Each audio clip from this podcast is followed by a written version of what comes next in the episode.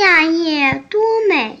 夏夜公园里静悄悄的，水池里睡莲刚闭上眼睛，就被呜呜的哭声惊醒了。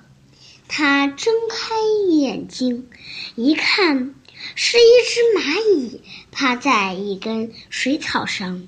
睡莲问：“小蚂蚁，你怎么了？”小蚂蚁说：“我不小心掉进池塘，上不了岸啦。”快上来吧！睡莲弯弯腰，让它爬了上来。小蚂蚁非常感激，连声说：“谢谢您，睡莲姑姑。”睡莲说：“今晚就在这儿住下吧，你瞧。”夏夜多美啊！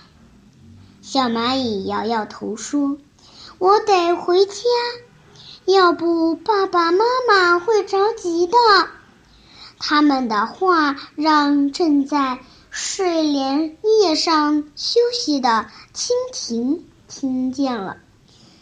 他问：“睡莲姑姑，有什么事吗？”小蚂蚁想回家，可我没办法送它。蜻蜓说：“让我来送小蚂蚁吧。”睡莲问：“天这么黑，你能行吗？”这时，一只萤火虫飞来了，说：“我来给小你们照亮。”小蚂蚁爬上飞机。